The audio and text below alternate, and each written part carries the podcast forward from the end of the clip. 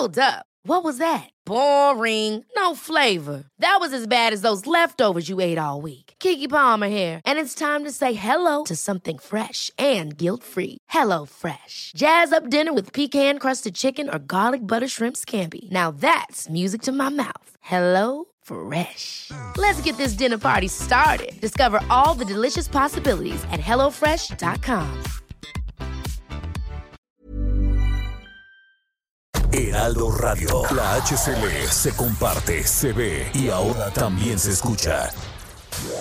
Inicia las noticias de la tarde con Jesús Martín Mendoza en Heraldo Radio.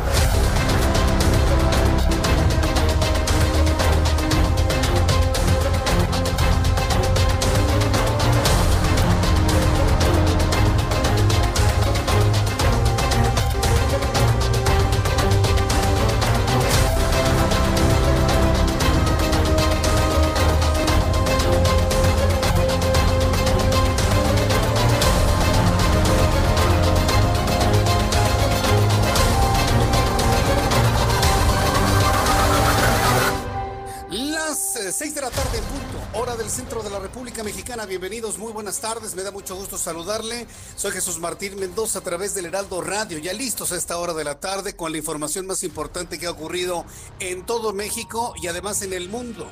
Estamos en el primer programa en vivo del año 2021 y me da un enorme gusto saludar a todo el público que en el país sintonizan este programa de noticias y además en los Estados Unidos y en otras partes del mundo. Súbale el volumen a su radio que le tengo la información más importante hasta este momento. Antes de todo, desearle a nombre de todo este gran equipo de, de, este programa de noticias del Heraldo Radio y a nombre de todos los directivos del Heraldo Media Group, que tengan ustedes un feliz año 2021. Les deseamos muchísima salud, les deseamos lo mejor de la vida y deseamos de todo corazón que las cosas empiecen a mejorar en este año es un buen deseo y si nos mentalizamos todos, créame que vamos a hacer algo grande en nuestro país. Empecemos por mentalizarnos, a creerlo y a trabajar en ello, porque los retos que tenemos en este año son enormes y principalmente con el asunto del COVID-19. Y ahí es donde empieza nuestra primera noticia de hoy en este resumen. La Universidad John Hopkins ha informado al mundo, ha publicado que México, este país, es la nación con la mayor tasa de letalidad entre los 20 países más afectados por COVID-19 con un 8.8%. Y mire que la Universidad Johns Hopkins no dio una declaratoria cuando estábamos en 12%. Hemos visto la estrategia de la Secretaría de Salud de aumentar el número de contagiados y no aumentar al mismo tiempo la de muertos, por lo que, bueno, la tasa ha ido bajando. La han ido bajando, ¿eh? La han ido bajando pero estuvo durante mucho tiempo en 12, entre 11 y 12%. En estas últimas semanas ha bajado al 8.8% y aún así, hoy revela la Universidad Johns Hopkins que somos el país más afectado por el COVID-19 en cuanto a mortalidad.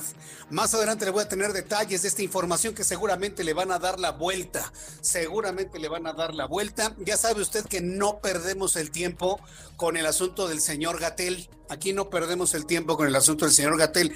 Pero hoy de manera particular Vamos a estar atentos de la conferencia vespertina. Ya Orlando Oliveros va a estar muy atento de cómo inicia esa conferencia y de ocurrir algo importante, sobre todo en la aclaración de lo que dice Job Hopkins, pero también si existe algún tipo de protesta. Médicos en todo el país, enfermeros, enfermeras, médicos, directivos, han criticado duramente que el subsecretario de Salud, Hugo López, Hugo López Gatel, se haya ido de vacaciones. El problema no es que se haya ido de vacaciones. Yo le invito para que me lo comente usted. Ese no es el problema. Ese no es el problema. El problema es haberse exhibido de una manera muy intencionada en un lugar público. El señor pudo haber tomado sus vacaciones, dos, tres días, los que crea convenientes, en una privacidad y una discreción que sí se puede hacer.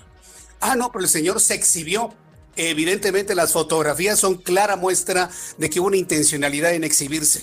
Hoy el presidente de la República dijo que lo aclare él, Vamos a ver si en la tarde, después de las 7 de la noche, hace algún tipo de explicación sobre esto que se ha convertido en una tendencia nacional en donde muchos están pidiendo, estamos, me incluyo, pidiendo la renuncia inmediata de Hugo López Gatel, no porque haya hecho mal trabajo, eso ya lo podríamos ver, sino por la falta de sensibilidad y la, por la falta de solidaridad con los médicos que se están partiendo el alma durante todo este tiempo.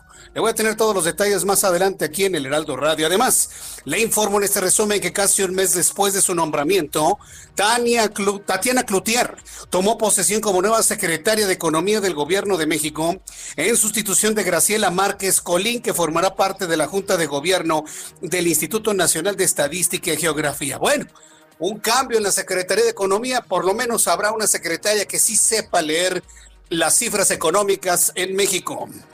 También informo que esta tarde ocurrió una explosión y un conato de incendio en la zona de registros aceitosos en el interior de la refinería de petróleos mexicanos Antonio Dovalí Jaime en el puerto de Salina Cruz en el estado de Oaxaca. Le tendré también detalles con nuestros corresponsales aquí en el Heraldo Radio. Estamos totalmente en vivo a través de las emisoras en toda la República Mexicana. Me da mucho gusto saludarlos a quienes nos escuchan, a quienes nos están escuchando en este momento en la ciudad de Villahermosa, Tabasco, en Acapulco, Guerrero, queridos amigos, que gusto saludarlos, 92.1 en Guadalajara, Jalisco. Gracias por estar con nosotros en Tijuana, Baja California. Les invito para que me envíen sus comentarios a través de nuestras plataformas de contacto en Twitter, arroba Jesús Martín MX, a través de YouTube en el canal Jesús Martín MX. También informo que México ha iniciado este lunes su periodo como miembro del Consejo de Seguridad de la Organización de las Naciones Unidas, reiterando su compromiso con el multilateralismo y con la protección de los civiles en las guerras y de las personas en situaciones vulnerables. Hablaremos de esta responsabilidad que tiene México, a ver cómo nos va en este tema. Y también informaré que Olga Sánchez Cordero, secretaria de Gobernación de México, y la secretaria de la relación con los Estados Unidos una vez que la nueva administración de Joe Biden aplique sus primeras acciones. Olga Sánchez Cordero, titular de Gobernación, indicó que la Secretaría de Gobernación y Relaciones Exteriores deberán modificar la relación migratoria. Bueno, modificarla pues yo creo que va a estar en función de lo que diga Joe Biden. Y hay que recordar que a México no le ha ido nada bien en materia migratoria con los demócratas. Y eso no nada más lo digo yo, los especialistas en relación México-Estados Unidos lo saben y lo saben perfectamente bien. Y ante el alto número de hospitalizaciones por COVID-19 en la Ciudad de México, la jefa de gobierno Claudia Sheinbaum ha pedido a los Reyes Magos posponer la compra de juguetes. Fíjese que hoy empezó a circular empezó a circular en las redes sociales un video emanado desde las calles de Tepito. En Tepito se están preparando para recibir a los Reyes Magos. Toda la gente, todos los mercaderes han salido a las calles de Tepito para sanitizar, lavar, limpiar. Vemos aspersores, bueno, una serie de acciones en Tepito para que los Reyes Magos vayan haciendo todo su andar a lo largo de Tepito y puedan encontrar lo que les han pedido los niños que los esperan mañana por la noche para amanecer 6 de enero. Entonces ya le platicaré de esto. Mientras la jefa de gobierno hace un llamado a los Reyes Magos a que no vengan a México, bueno, pues ya Tepito dice, sí, vengan Reyes Magos, estamos trabajando para limpiar completamente el barrio bravo de Tepito. Un saludo a los amigos que nos escuchan en esta zona del Valle de México. Cualquier comentario que me quieran hacer sobre ello a través de YouTube en el canal Jesús Martín MX. También informo que el Instituto Mexicano del Seguro Social informó este lunes que las personas que hayan perdido su empleo con motivo de la emergencia sanitaria podrán tramitar su retiro parcial por desempleo por el equivalente a un mes de sueldo o incluso hasta tres meses dependiendo del tiempo de aportación a la cuenta individual del Fondo de Ahorro para el Retiro. Esto lo ha informado el Instituto Mexicano del Seguro Social y habrá más detalles de esto en los próximos minutos aquí en el Heraldo Radio. Noticia internacional en materia de COVID ha saltado al mundo las decisiones del primer ministro británico Boris Johnson. El primer ministro del Reino Unido anunció un nuevo confinamiento nacional en Inglaterra que incluye el cierre de los colegios debido a la alarmante expansión del coronavirus causado por la nueva variante. Bueno, pues ya Boris Johnson está anunciando está anunciando un nuevo, un nuevo confinamiento, el tercero en su tipo. Y esto evidentemente incluye a las escuelas que no tendrán un regreso presencial en el Reino Unido. Y debo decirle que ninguna otra parte del mundo, ¿eh? Para como estamos viendo las cosas, pues no, no lo veo ni, ni para un país como México que se ha planteado que va a ser eh, opcional. Yo quisiera ver qué papá va a mandar a sus hijos a la escuela. También en otro asunto que ha llamado poderosamente la atención de esas cosas que luego se informan de manera inútil. Mire, es inútil, pero se convierte en noticia por quien lo dijo. Hoy el presidente de este país ofreció asilo político a Julian Assange, al creador de Wikileaks, y adelantó que enviará una carta al gobierno del Reino Unido para solicitar que el periodista y activista sea indultado y se le otorgue libertad, así como por ofrecerle asilo político en México. Es una verdadera ocurrencia del presidente de la República. Es una ocurrencia, porque ¿sabe quién lo quiere? Lo quiere Estados Unidos. ¿Y sabe quién lo quiere? ¿Lo quiere Donald Trump? No, lo quieren los demócratas. Imagínese el presidente de este país que se llama Andrés Manuel López Obrador dándole asilo político a un hombre que está buscando Estados Unidos. A ver, ¿cuál es la necesidad ¿Cuál es la necesidad del presidente de este país de enfrentarse con el presidente entrante de los Estados Unidos? De verdad, no tengo ni, ninguna explicación a lo que le estoy planteando. ¿Cuál es la necesidad de López Obrador de enfrentarse con el próximo presidente de los Estados Unidos con el tema Sánchez? Por eso le digo, es una ocurrencia de principio a fin. Yo espero que a estas alturas de la tarde ya alguien le haya dicho al presidente, presidente, ya no vuelva a mencionar lo de Julian Assange, porque por ahí no va, ¿eh? sobre todo si tomamos en cuenta el interés que tiene la secretaria de Gobernación y el secretario de Relaciones Exteriores de llegar a un buen acuerdo migratorio con el nuevo gobierno de Joe Biden. Para que se dé usted una idea de cómo hay cosas que de repente en la conferencia matutina, que ya muy poca gente ve, yo no la veo, precisamente para evitarme corajes desde la mañana, por eso yo no la veo. Reviso lo interesante que haya dicho, y este es uno de los asuntos. Ya ve cómo de repente saca cosas que se le ocurren en el momento. Qué peligroso que alguien ande haciendo este tipo de cosas. Más adelante le presento el audio de el señor que gobierna nuestro país. Mientras tanto, el goleador uruguayo, ya en las noticias deportivas, el goleador uruguayo Jonathan Dos Santos fue anunciado como refuerzo de los Gallos Blancos del Querétaro para el torneo Clausura 2021 que comienza este viernes y además va a estar aquí con nosotros Roberto San Germain el día de hoy, porque además hay una gran cantidad de comentarios sobre la negociación fallida de Hugo Sánchez al frente de la máquina. No entra Hugo Sánchez, se puso muy muy diva, ¿no? Con sus, con sus requerimientos para ser director técnico. Y bueno, finalmente habrá otro director técnico y nos va a platicar cómo se dio toda esta negociación o fallida negociación nuestro compañero Roberto San Germain para que no se lo vaya a perder el día de hoy. Son las 6 de la tarde con 11 minutos hora del centro de la República Mexicana. Corresponsales en la República Mexicana. Este noticiario se escucha en todo el país y saludo con mucho gusto a Karina Cancino en Nayarit. Adelante Karina, te escuchamos. ¿Qué tal Jesús Martín? Buenas tardes, buenas tardes a todas las personas que nos escuchan y bueno, darles a conocer que en nuestra entidad desde el primero de enero entró en vigor la llamada ley Nayarit sin plásticos para que comerciantes y prestadores de servicios dejen de ofrecer bolsas de plástico, popotes o envases de unicel a sus clientes. Sin embargo, ante la existencia de estos productos en bodegas, habrá flexibilidad durante el mes de enero Así lo dio a conocer una de las impulsoras, la diputada local Julieta Mejía, quien además consideró que durante estos nueve meses de pandemia por COVID-19 en la entidad incrementó el uso de plásticos y se recomienda pues que utilicen materiales biodegradables o compostables. Mientras tanto, pues eh, también están trabajando en una ley de manejo de residuos sólidos para saber qué hacer con estos otros productos que aunque son menos dañinos al ambiente van a parar todavía en estos tiraderos o basureros de los 20 municipios de la entidad. Esto es lo que hay hasta el momento, Jesús Martín. Muchas gracias por la información, Karina Cancino. Buenas tardes, estamos pendientes. Buenas tardes. Y es que el mundo está hecho bolas con el asunto del plástico.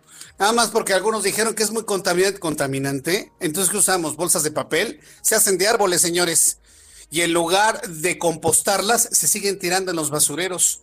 Y la elaboración de bolsas de papel o bolsas reciclables es tan o más impactante al medio ambiente que hacer bolsas de plástico. Y eso lo sabemos, hemos hecho varias entrevistas aquí en el Heraldo Radio sobre ese tema, pero no es entendido porque es un asunto de epidermis, es un asunto nada más de imagen, ¿no? Ay, mira cómo cuidamos el medio ambiente, ya no hay plásticos, no, espérame tantito.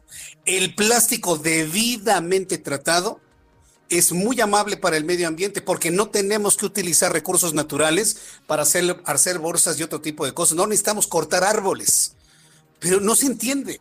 Acuérdense que todos estos ambientalistas también traen su agenda, también traen una agenda política, también traen una agenda económica. Entonces, no nos perdamos en eso, ¿eh? No crea que en esta discusión del cuidado del medio ambiente hay gente muy buena. Mm, mm, tampoco, ¿eh? No hay que ser tan ingenuos en ese tema. Vamos con Charbel Lucio, que es nuestra corresponsal en Michoacán. Adelante, Charbel, te escuchamos. ¿Qué tal, Jesús Martín? Te comento que hoy el gobernador de Michoacán, Silvano Aureoles Conejo, acusó de mentirosos a quienes aseguran que en México está controlada la pandemia por el COVID-19.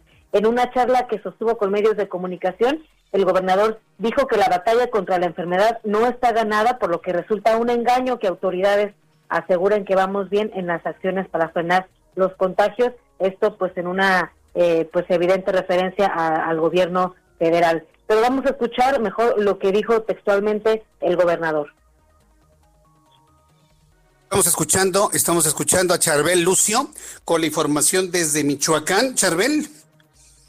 Bueno, pues entonces ahí se nos está informando sobre estas declaraciones del gobernador de la entidad Silvano Aureoles, quienes quien asegura que mienten, quienes eh, aseguran que la pandemia está controlada. Por supuesto que no está, no está controlada. Bueno, pues vamos a tener más información. ¿Estás ahí, Charbel? Adelante, Charbel. Es que no escuchamos tu audio, pero adelante, adelante con la información. Como ejemplo de, esta presunta desinformación en torno a la expansión de la pandemia, eh, Silvano Aureoles mencionó al estado de Chiapas, que pues dijo, eh, de acuerdo a los números que hacen públicos, pues en esta entidad no hay ni enfermos ni muertos por COVID-19, y dijo que en su caso él no engañará a la población de Michoacán para aparecer como un héroe y quedar bien pública y políticamente, pues dicha acción se revertirá, eh, ya que más tarde que temprano dijo, se va a saber que engañaron a la población con cifras falsas y eso dijo, es jugar con la vida de las personas y un crimen. Así fue lo que mencionó el gobernador de Michoacán, Silvano Aureoles, en torno a la pandemia. ¿Qué, qué declaraciones tan impactantes y tan devastadoras. Bueno, Charbel, al ratito vamos a tener más información. Muchas gracias por este adelanto. Muy buenas tardes. Seguiremos pendientes. Seguiremos pendientes. Y más adelante le voy a presentar el audio del gobernador. Más adelante le voy a presentar el, mensaje del gobernador, porque esto que está diciendo es devastador. Fíjese nada más, no voy a decir que México sea el único país, seguramente hay otros países que han engañado a sus poblaciones sobre números y tratamiento de la pandemia de COVID-19, seguramente hay varios. Pero ¿cuáles son las, penas? ¿Cuáles serán las responsabilidades penales de hombres y mujeres en cualquier parte del mundo que hayan lucrado o que hayan ocultado información sobre el COVID-19. De verdad que va a ser un asunto de corte penal internacional, ¿eh? Va a ser un asunto de corte penal internacional. Va a haber juicios internacionales como los que hubo después de la Segunda Guerra Mundial. No tengo la menor duda, porque en esas decisiones ha muerto mucha gente de manera innecesaria, por generar expectativas falsas. Entonces es devastador lo que ha comentado el gobernador del estado de Michoacán. Saludo ahora a Claudia Espinosa, nuestra corresponsal en el estado de Puebla. Adelante, Claudia. Hola Jesús Martín, saludo con gusto aquí a todos los amigos del Heraldo Amiga Group, pues la entidad ha superado los 50 mil casos acumulados de COVID-19 al llegar a la cifra de 50 mil 343. También superó ya la barrera de las 6.000 defunciones de manera lamentable al sumar 6.088. En el corte de este inicio y fin de año del 2020, pues se han sumado 1.556 casos activos, que son los que existen en la actualidad en 74 municipios. Ante eso y debido a la situación que ocupan los hospitales, se ha señalado que de las 1.389 camas que se tienen en este momento disponibles, pues solamente quedan 256 para hospitalización general de COVID y 117 con ventilador, por lo que las autoridades a través del gobernador Miguel Barbosa reiteraron el llamado para que la gente guarde las medidas sanitarias. Recordar que aquí en Puebla se mantiene el semáforo naranja, aunque está en alerta máxima con restricción y con un confinamiento. Solamente se permiten las actividades esenciales. Es la información desde Puebla. Muchas gracias por la información, Claudia Espinosa. Muy buena tarde. Hasta luego, muy buenas tardes. Y vamos con nuestros compañeros reporteros ciudad Gerardo Galicia. ¿En qué parte del Valle de México te encuentras? Adelante, Gerardo. Zona poniente de la capital Jesús Martín, excelente tarde y tenemos información importante para nuestros amigos que van a utilizar el anillo periférico. Si dejan atrás el eje 5 sur y se dirigen al viaducto, quedó muy afectados los carriles centrales debido a un lamentable accidente. Un motociclista que eh, al parecer derrapa en carriles centrales y lamentablemente pierde la vida. Ya elaboraron peritos de la Fiscalía General de Justicia de la Ciudad de México han retirado el cuerpo sin vida de este motociclista, ya también la motocicleta, pero el rezago todavía es de consideración, habrá que tomarlo con mucha, mucha paciencia. El accidente se genera justo llegando a la calle Río Becerra, con rumbo al viaducto. Y el sentido opuesto del periférico está avanzando de manera aceptable. Si dejan atrás el viaducto, pueden alcanzar una velocidad constante cercana a los 50 kilómetros por hora. Y por lo pronto, Jesús Martín, el reporte. Muchas gracias por la información, Gerardo. Buenas tardes. buenas tardes a amigos motociclistas. Tengan cuidado al circular por las calles de la ciudad, por favor. Cuídense ustedes también. Ciclistas y motociclistas, cuídense también. No hagan cosas imprudentes. Vamos con nuestro compañero Daniel Magaña, que nos tiene más información. Adelante, Daniel.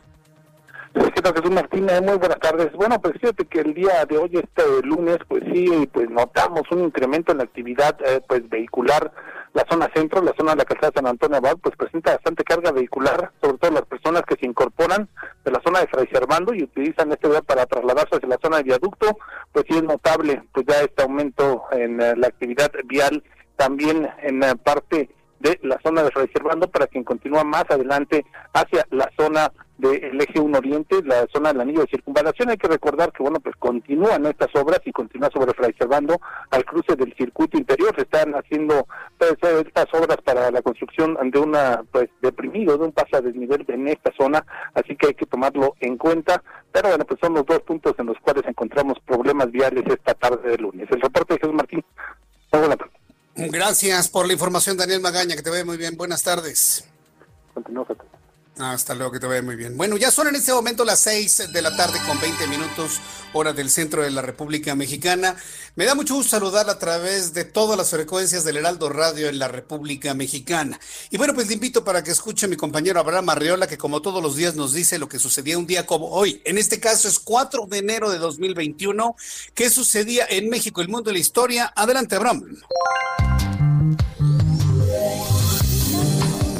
Amigos, bienvenidos. Esto es un día como hoy en la historia. 4 de enero.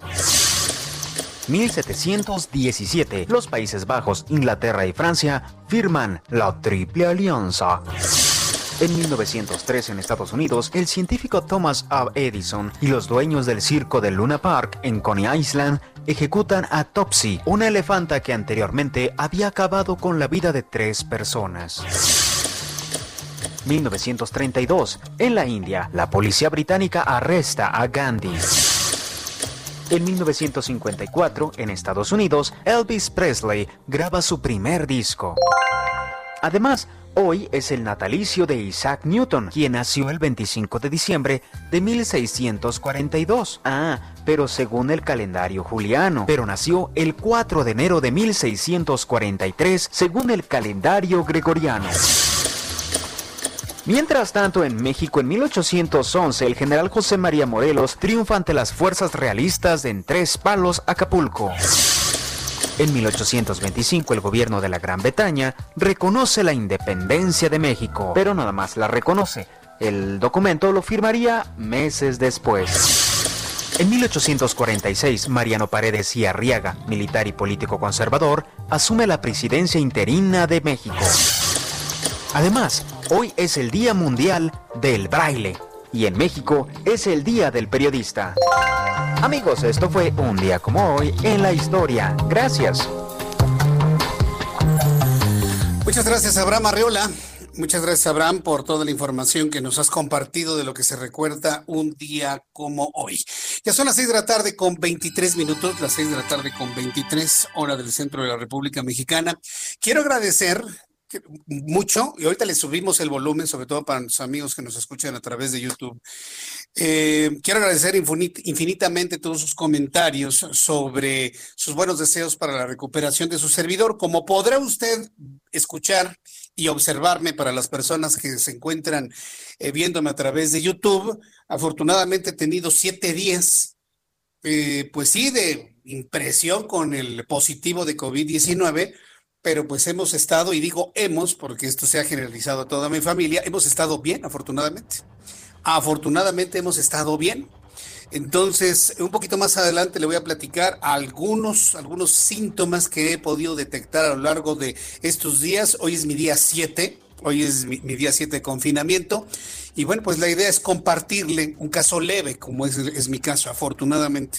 Saturación correcta, afortunadamente. Tengo la posibilidad de respirar, de hablar, de platicar, inclusive de hacerlo con cierta intensidad. Por lo tanto, eso me da una gran cantidad de confianza. ¿Qué le quiero decir con esto? Y lo vuelvo a reiterar antes de ir a los, a los anuncios. A los primeros síntomas de COVID no se espere. A los primeros síntomas raros, son extraños, inmediatamente vaya con el médico para que su medicamento empiece a fluir en su cuerpo y esto le puede ayudar a salir adelante. Voy a los anuncios y regreso con más. Escríbame a través de Twitter, arroba Jesús Martín MX y a través de mi canal de YouTube, canal Jesús Martín MX. Escuchas a Jesús Martín Mendoza con las noticias de la tarde por Heraldo Radio, una estación de Heraldo Media Group. Heraldo Radio, la HCL se comparte, se ve y ahora también se escucha.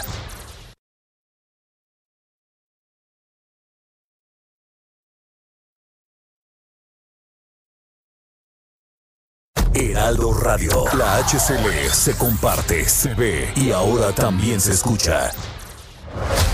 Escucha las noticias de la tarde con Jesús Martín Mendoza. Regresamos. Muy buenas tardes, amigos, público de Jesús Martín Mendoza. Qué placer estar con ustedes. Hoy ya estamos en enero 2021. Muchas felicidades, que nos vaya muy bien y sobre todo colmados de salud. Pausa, hoy está conmigo para platicarnos de un tratamiento que es el más vendido en México y en el mundo. ¿De qué se trata, Pau? Así es, mi Moni, y les vengo a hablar de potencia, de placer, que todas las parejas queremos tener una relación sana y al 100% con nuestra pareja, pues es momento, porque miren, les voy a hablar de Black is the New Blue. ¿Y qué es esto? Pues es un tratamiento, un suplemento alimenticio que es el más vendido en la actualidad y que nos va a ayudar a tener pues relaciones más largas, más duraderas y vamos a tener la extrema ventaja de no tener pues efectos colaterales que tenían los antiguos tratamientos, Mónica, era dolor de cabeza, hipertensión, varios. Imagínate, a veces daban infartos, esto es una locura. Aquí el punto es que se sientan bien y pues puedan complacer a su pareja al 100%, así que marquen en este momento al 800 230 800 230 para poder pedir este maravilloso tratamiento porque hoy el negro es el nuevo azul y los invito a que llamen porque si marcan en este momento se los vamos a regalar, Moni. Queremos consentir a todas las parejas, sí, así que marquen en este momento al 800 23 mil para poder pedirlo, se lo va a llevar completamente gratis, ya no va a necesitar poner en riesgo su salud o tener estos fuertes dolores de cabeza para lograr resultados de que de cuatro horas, olvídelo. Con este nuevo tratamiento los resultados duran y duran para siempre. Olvídense los ah, efectos secundarios, claro, porque quien ya experimentó este tratamiento, Moni, no regresa a los antiguos. Entonces, marquen en este momento al 800 23 mil, 800 23 mil para poder llevarse esto totalmente gratis y pues sentirse espectacular y, tener todo el año lleno de pasión, mi Moni.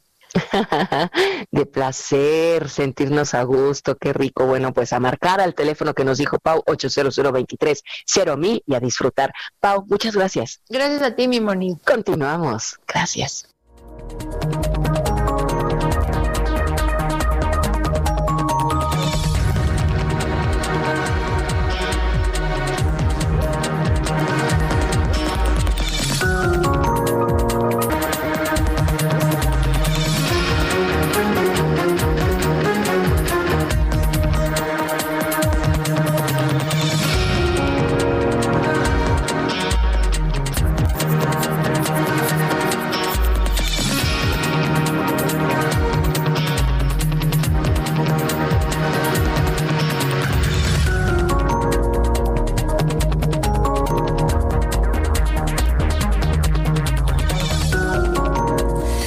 Ya son las 6 de la tarde con 32 minutos, las 6 de la tarde con 32, hora del centro de la República Mexicana. Escucha usted el Heraldo Radio. Le saluda Jesús Martín Mendoza con las noticias más importantes a esta hora de la tarde. Bien, pues eh, continuando con, eh, con todo lo que tenemos pendiente al ratito, le voy a platicar sobre todas las personas que están escuchándome a través de la radio en toda la República Mexicana, eh, algunos asuntos que tienen que ver con mi tratamiento no voy a dar medicamentos, por supuesto, sino cosas que he hecho, que hemos hecho, cómo me he sentido, para compartírselo con usted y llevar un seguimiento de esto que en el caso de una persona como este servidor que todas las tardes le acompaño con las noticias, pues el padecimiento de COVID que tengo en este momento sea de interés periodístico, ¿no? Me voy monitoreando y al ratito le voy a compartir un poco más tarde algunos de los, de los síntomas que he presentado que han sido mínimos, ¿eh? En realidad no ha habido nada, nada de qué preocuparse. Le hablaré de la oxigenación, de la temperatura, le hablaré de las tomas, de los horarios, del descanso, del reposo, de las temperaturas, del aire, de los líquidos. Bueno, hay muchas cosas que usted tiene que saber si conoce a alguien con COVID-19. Bien, eh, vamos a continuar con la información y por supuesto, ahora que sentimos que está haciendo mucho frío aquí en la capital del país, en el centro del país, pero sobre todo en el norte, ya le informaba la semana pasada que llegaron las primeras nevadas a estados como Sonora, Chihuahua, las partes altas de Durango, de Sinaloa, en Coahuila también, algunos lugares ya completamente nevados. Vamos a hacer una revisión de qué es lo que nos espera para las próximas horas en todo el país. Mucha atención usted que me escucha en toda la República Mexicana. Le voy a dar a conocer algunos aspectos en materia de pronóstico del tiempo para la localidad donde usted nos escucha, donde usted se encuentra. El Servicio Meteorológico Nacional, que depende de la Comisión Nacional del Agua, está informando en este momento, está haciendo un alertamiento de color naranja, es decir, podría ceder el intenso frío en las próximas horas que nos ha azotado, sobre todo en el norte, occidente y centro de la República Mexicana. Frente número 24, masa de aire frío y canal de baja presión, con lluvias puntuales intensas, descargas eléctricas, rachas de viento Veracruz, en Veracruz, viento de componente norte con rachas de hasta 70 kilómetros por hora en el istmo y golfo de Tehuantepec. En el informe meteorológico para todo el país, nos está informando el Servicio Meteorológico Nacional que durante esta noche y madrugada se prevé que el Frente Frío número 24 se extienda con características de estacionario ya en la península de Yucatán, es decir, ya avanzó por todo el norte, todo el occidente, pasó por el centro, llegó a la costa del Golfo de México y alcanzó Yucatán, ocasionando potencial de lluvias fuertes en Yucatán y Quintana Roo.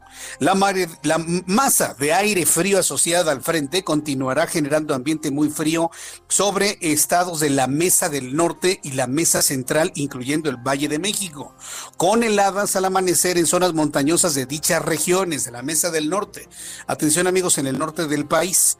También le informo que para mañana se pronostica que el sistema frontal número 24 se extienda sobre el oriente de la península de Yucatán y occidente del Mar Caribe y va a ocasionar chubascos y lluvias fuertes en dicha península. Se prevé que a final del día deje de afectar al país y por otro lado, un canal de baja presión se extenderá sobre el occidente del Golfo de México y sureste de la República, aunado al ingreso de humedad del Golfo de México. Estos ingresos de humedad son interesantes sobre todo porque luego se convierten en lluvia, sobre todo cuando se encuentran con masas de aire frío en la atmósfera llega la humedad del mar y bueno, caen unos aguaceros que para qué le cuento, sí, en pleno enero. Entonces estemos muy atentos de todo ello, por supuesto. El Servicio Meteorológico Nacional también genera el pronóstico del tiempo para las siguientes horas. Amigos, en Acapulco, Guerrero. Y, menciono la temperatura en Acapulco, Guerrero, porque es envidiable, la verdad. 24 grados en este momento en Acapulco. La temperatura mínima estará entre 22 y 24 mañana al amanecer, con una temperatura máxima para el día de mañana de 29 grados en el riquísimo Acapulco. Amigos en Guadalajara, Jalisco, qué gusto saludarlos. Allá está haciendo más frío. Allá tenemos en este momento una temperatura de 19. La mínima oscilará entre 6 y 7. Hace frío en Guadalajara. La temperatura máxima para mañana 27 grados Saludos amigos en Guadalajara a través del 100.3 de FM. En Tijuana también muchísimo frío. Amigos que nos escuchan cuando son las 4 de la tarde con 36 minutos y nos escuchan a través del 1700 de AM. Para el día de mañana tendremos una temperatura, en este momento 4 grados la temperatura, estará oscilando la mínima entre 4 y 5 y la máxima alcanzará los 23 grados allí en Tijuana, Baja California. Aquí en la capital del país, termómetro en este momento 16 grados. La mínima estará oscilando entre, entre 7 y 8 grados, frío en la capital del país, y la máxima 26 grados Celsius.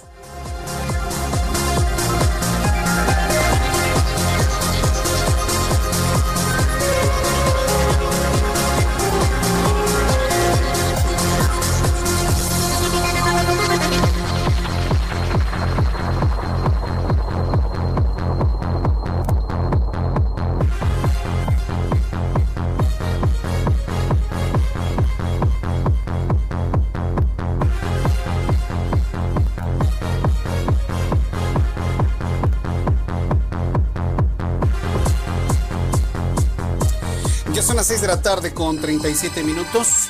Las 6 de la tarde con 37 minutos hora del centro de la República Mexicana. Eh, en unos instantes voy a platicar con nuestra compañera reportero, reportera Diana Martínez. Ella nos tiene un trabajo muy interesante que han desarrollado nuestros compañeros periodistas del Heraldo Media Group en el sentido de la afectación de la pandemia en el ámbito económico de los sacerdotes. Fíjense qué interesante todo el mundo tiene, o bueno, un gran sector piensa que la iglesia es un ente rico, millonario. Y pues sí y no. Sí y no. Ya algún día habrá oportunidad de platicar sobre ese tema. Pero las, los ingresos para la iglesia católica han bajado, y no nada más para la iglesia católica, sino para todas las iglesias, inclusive para las que son un gran negocio como Luz del Mundo y otras, han bajado de manera considerable. ¿Por qué? Porque la gente no tiene dinero porque la gente no tiene dinero. Hay mucha gente que le han bajado su sueldo, que han perdido su trabajo. Estamos todavía eh, arrancando un año 2021 en una situación de crisis. Y bueno, pues en estricto sentido estamos en la, en la cuesta de enero, que por cierto, según algunos analistas aseguran que la cuesta de enero se va a extender hasta el mes de, hasta el mes de, ¿cuál? Hasta el mes de abril, hasta el mes de abril, por supuesto. Eh, quiero enviar un caluroso saludo hasta nuestra emisora allá en Baja California Sur para Isabri, que hoy es su cumpleaños. Fíjese, Isabri es una radioescucha que nos sigue desde hace mucho tiempo. Es la creadora del grupo JMM Likers y me están diciendo, me dice Marinés Rojas, que hoy es el cumpleaños de Isabri. Muchos saludos, Isabri. Feliz cumpleaños. Pásala muy bien. Gracias por ser eh, tan fiel a nuestro programa de noticias, por tus comentarios, tus opiniones.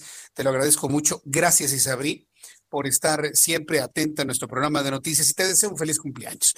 Y a los amigos que nos están escuchando y nos están siguiendo, mándenle una felicitación a Isabri, que por cierto anda por ahí en el chat del Heraldo Radio a través de mi canal Jesús Martín Mendoza. Bien, vamos con Diana Martínez, que precisamente ya está en la línea telefónica para darnos a conocer esta información sobre las afectaciones económicas a los sacerdotes. ¿De qué se trata esto, Diana? Adelante. Así es, Jesús Martín, buenas tardes. Pues la pandemia por COVID-19 afectó económicamente a más de la mitad de los sacerdotes de la Arquidiócesis Primada de México. Esto porque las parroquias tuvieron una disminución de entre 60 y hasta el 74% en sus ingresos. Luis Monroy, viceecónomo de la Arquidiócesis Primada de México, señaló que algunas iglesias pudieron subsistir con ahorros, pero no todas contaban con este recurso. Además, nos comenta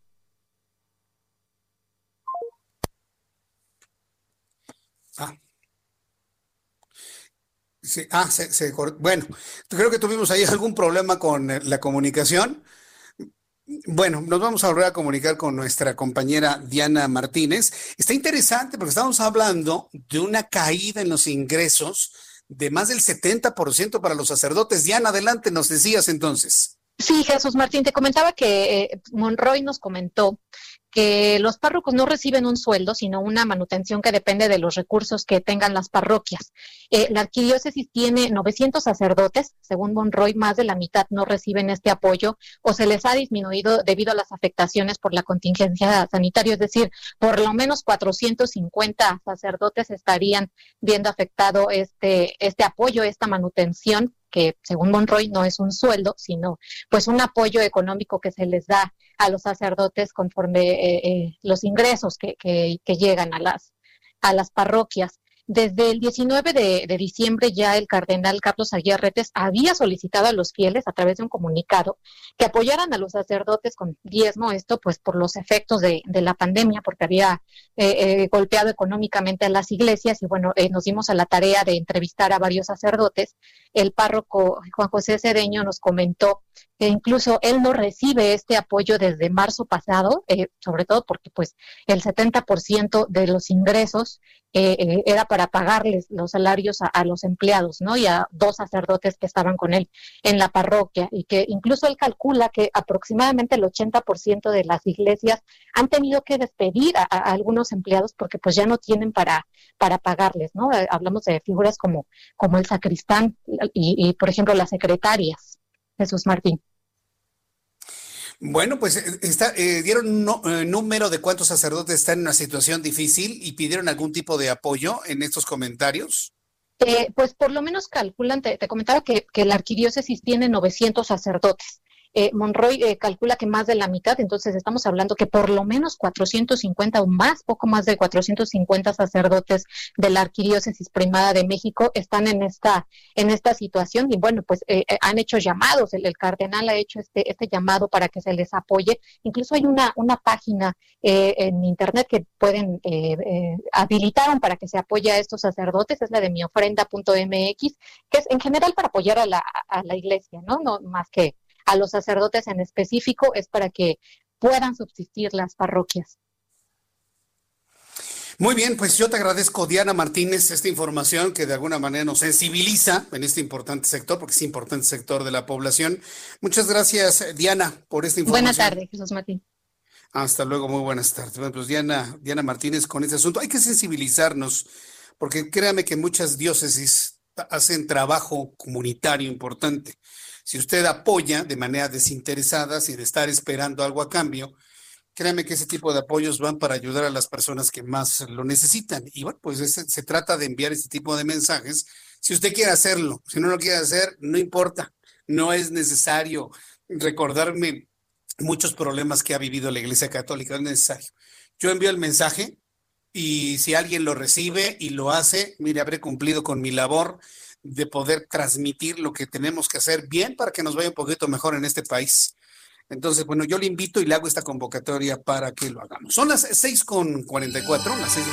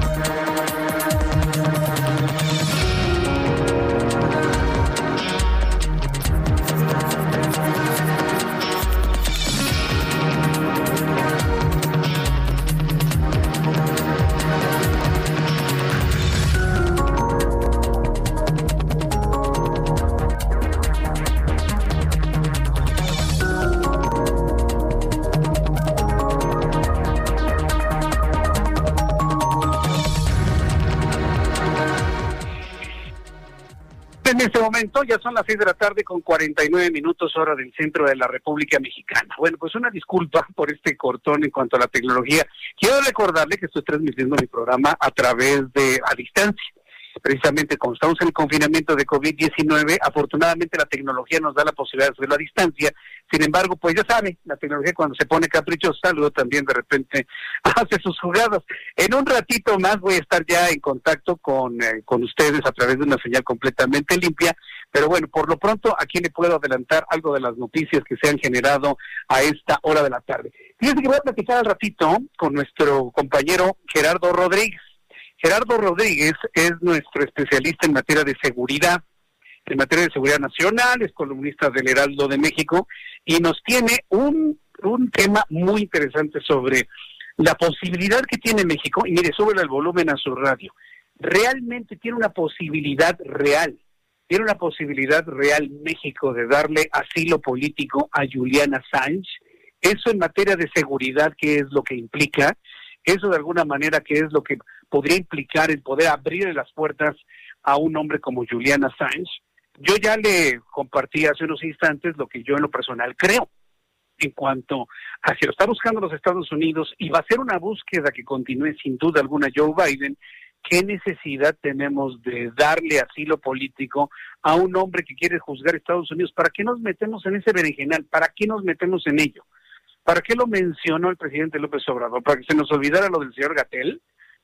Como para qué. Sigo sin entender como para qué lo mencionó, para qué lo propone, para darse la idea de que somos muy abiertos y muy libres en el mundo, por Dios santo. No, no, no está, no estamos para ese tipo de asuntos. Para meternos en una bronca que no nos corresponde. Dice Carolina Valero, es que es una caja china. Yo estoy completamente de acuerdo y hay una serie de asuntos que distraen, que distraen lo importante. ¿Y qué es finalmente lo importante? Lo importante finalmente es esto que yo les he comentado. Lo importante es todo el crecimiento de las transmisiones del coronavirus y sobre todo la cantidad lamentablemente de muertos. Que por cierto, más adelante le voy a dar a conocer los datos que la Universidad Johns Hopkins ha comentado en su momento. Después de las 7 de la noche, después de las 7 de la noche voy a tener comunicación con Gerardo Rodríguez para que tengamos ya una comunicación mucho más clara, mucho más eh, más puntual sobre esto. Y además también quiero informarle, quiero informarle también, el creador de Wikileaks me dice Ana Laura, eh, tiene usted razón, no necesariamente todo el mundo sabe que Julian Assange creó una plataforma que se llama Wikileaks y que lo que ha hecho es a través de una serie de espionajes dar a conocer una serie de documentos que involucran ciertas acciones al gobierno de los Estados Unidos, como por ejemplo ataques a periodistas, a personas civiles a través de helicópteros, matándolos desde arriba, videos verdaderamente estremecedores, perturbadores. Y bueno, estos y otros asuntos han provocado pues una persecución política en contra de Assange, que se metió a una embajada para poder evadir la acción de la justicia, eh, lo quisieron buscar y agarrar sobre un asunto de violación sexual a menores de edad, bueno, todo un caso que parece telenovela. Pero que, y, mire, el asunto está tan, tan enredado y México metiéndose de gratis en una discusión como esta, la verdad, la verdad es increíble. Yo cuando oí la propuesta, bueno, cuando la leí, porque ya sabe que yo no veo ni escucho la mañanera de López Obrador, cuando leí la propuesta dije, ¿qué? ¿Pero ante qué estamos, no? Pero al ratito lo platicamos con Gerardo Rodríguez este tema aquí en el Heraldo Radio. Mientras tanto, cuando el reloj marca en este momento las seis de la tarde con 53 minutos, hora del centro de la República Mexicana, vamos con otras de las noticias que han sido importantes el día de hoy. Fíjese que a través de Twitter, la secretaria de Economía, eh, Tatiana Cloutier informó que tras la culminación del proceso de entrega-recepción, Tatiana Cloutier asumió ya formalmente la titularidad de esa dependencia. Tatiana Cloutier es a partir del día de hoy la secretaria de Economía. Eh, al tomar posesión del cargo, Tatiana Cloutier aseguró que iniciará el encargo del presidente de la República con alegría este, está bien que esté con alegría. Felicidades, Tatiana. Sí, muy bien, me da mucho gusto. Yo le deseo todo el éxito del mundo ¿eh? a Tatiana Cloutier. Podemos eh, estar eh, en contra de algún tipo de oposición o no coincidir en algunos asuntos, pero se necesita más que otra cosa destreza. Se necesita mucha destreza y saber de economía. Eso me parece que es muy importante. Entonces, bueno, pues al tomar posesión del cargo, Cloutier Carrillo aseguró que iniciará el encargo del presidente López Obrador con alegría. Escuchas a Jesús Martín Mendoza con las noticias de la tarde por Heraldo Radio, una estación de Heraldo Media Group. Heraldo Radio, la HCL se comparte, se ve y ahora también se escucha.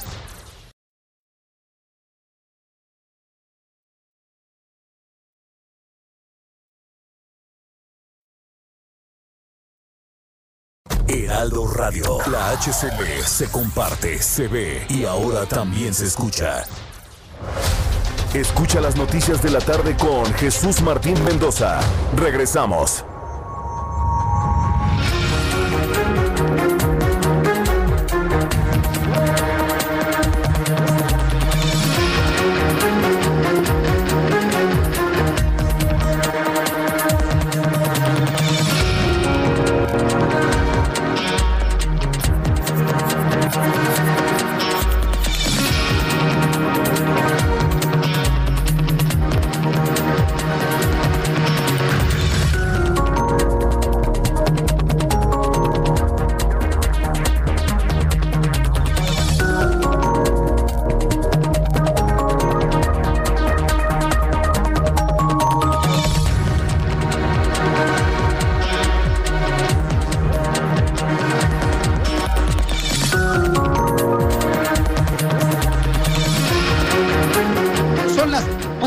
Las 19 horas en punto hora del centro de la República Mexicana. Le presento un resumen con las noticias más importantes. Le informo que el Consejo General del Instituto Nacional Electoral desechó la solicitud que eh, presentó el pasado 18 de diciembre la Coordinación General de Comunicación eh, social y vocería del gobierno de México para que los partidos políticos cedan sus tiempos de radio y televisión para campañas del gobierno federal que atienden la pandemia de COVID-19. En la sesión realizada de manera virtual por mayoría de votos se decidió que la solicitud no se atiende porque a juicio del INE la petición no se realizó por un órgano competente, es decir, por un error en el procedimiento. Ya platicaremos de esto un poco más adelante. Mientras tanto, la primera ministra de Escocia, Nicola Sturgeon, anunció hoy que la nación entrará a un nuevo confinamiento similar al del pasado mes de marzo para controlar el aumento de los contagios atribuidos a la nueva variante del coronavirus. Pues dijo que decidió introducir a partir de esta medianoche y durante todo el mes de enero un requisito legal de permanecer en casa excepto para fines esenciales similar al confinamiento del pasado mes de marzo. También informo que Moderna Inc. dijo este lunes que produciría al menos 600 millones de dosis de su vacuna contra COVID-19 en 2021 y este es un aumento de 100 millones de dosis frente a su estimación previa en momentos en que Estados Unidos continúa con la implementación de las vacunas. La compañía afirmó que trabajaba para invertir y contratar a fin de entregar hasta mil millones de dosis de este año en la parte más alta de su pronóstico de producción. Estas son las noticias en resumen. Le invito para que siga con nosotros. Le saluda Jesús Martín Mendoza.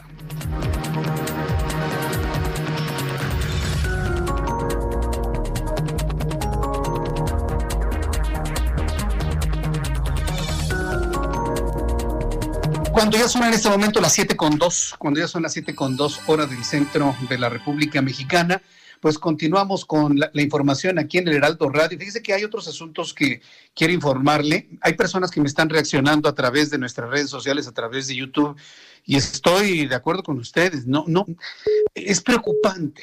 Y, mire que la preocupación de lo que sucede en el mundo en materia de coronavirus eh, puede de alguna manera generar sensaciones de preocupación, de miedo, puede generar sensaciones inclusive de depresión.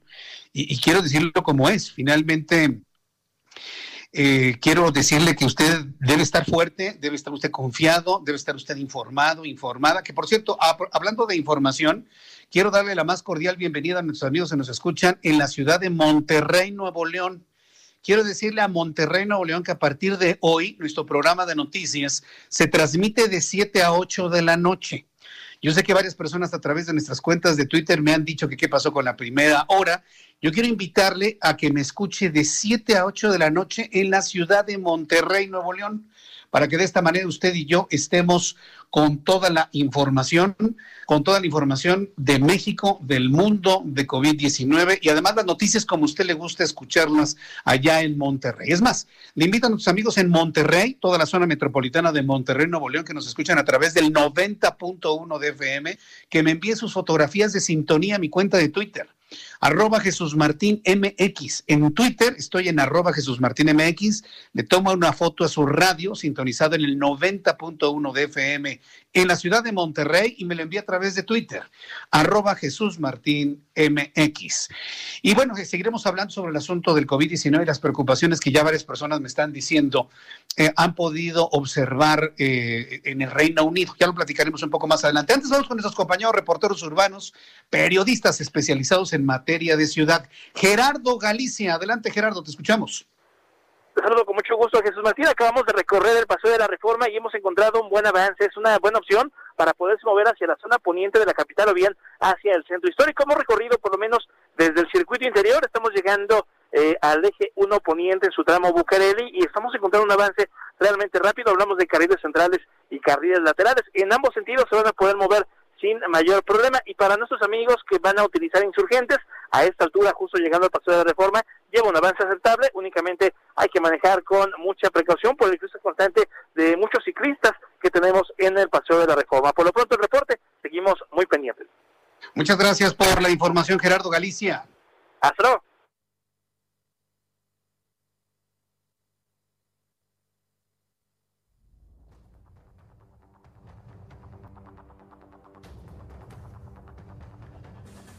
MX y a través de nuestro canal de YouTube, en el canal Jesús Martín MX. Le estoy invitando, estoy invitando para que me envíe su fotografía de sintonía en Monterrey, porque hoy estamos estrenando horario en Monterrey, esa es la idea. Y como este programa de noticias escucha en las tres ciudades más importantes, en Ciudad de México, en Guadalajara, en Monterrey, en todas las ciudades que son importantes del país, en todas, por supuesto, en Monterrey estamos estrenando horario de 7 a 8 de la noche en Monterrey, 90.1 de FM. Mándeme su fotografía de, de sintonía a través de arroba Jesús Martín MX. Daniel Magaña, adelante, te escuchamos. Muy buenas tardes. Noches. ¿Qué tal, Jesús Martín? Muy buenas noches. Ahora con información vehicular para las personas que trasladan en la zona ya de la calzada de Tlalpan con circulación pues favorable en términos generales, solamente al llegar hacia General Anaya, esta estación del metro, Así encontramos algo de carga vehicular en sentido opuesto sin ninguna complicación para utilizar la zona de Tlalpan en dirección hacia la zona centro de la ciudad, bien incorporarse al viaducto o también hacia la zona de la avenida Lorenzo Boturini. El reporte de Jesús Martín. Muy buenas noches. Gracias, muy buenas noches a mi compañero Daniel Magaña. En unos instantes voy a platicar. Gracias, Daniel, que te vaya muy bien. Muy buenas noches. Hasta luego.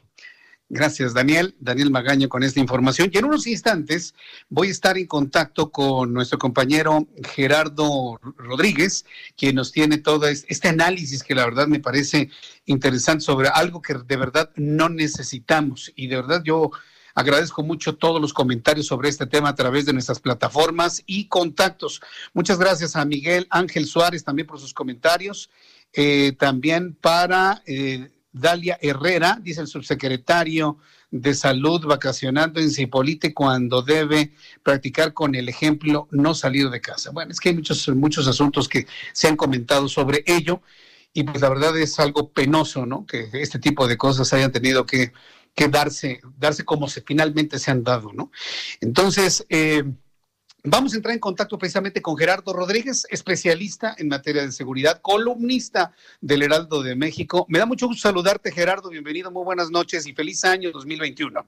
Muy feliz año, Jesús Martín. Y pues sí, eh, la mañanera de hoy, el presidente eh, anunció que quiere darle asilo político a Juliana Sánchez.